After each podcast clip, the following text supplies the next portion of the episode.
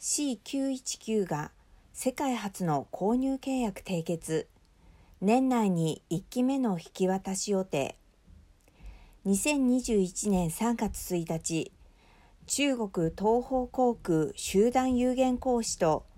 中国商用引き有限責任公司は上海市で中国国産大型旅客機 C919 の購入契約に調印した。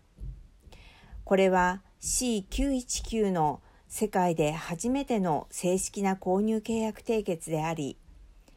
東方航空は世界で初めて C919 を運航する航空会社になる。契約に基づき、東方航空が C919 5機を購入し、年内に1機目の引き渡しを目指す。上海を主要拠点として、上海と北京大港、広州、深セン、成都、アモイ、武漢、青島などとを結ぶ路線に投入される予定だ。大型旅客機 C919 は中国が国際的な民間航空ルールを踏まえて独自に開発し独自の知的財産権を備えた大型ジェット旅客機の民用航空機となっている。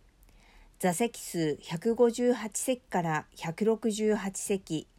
航続距離は 4075km から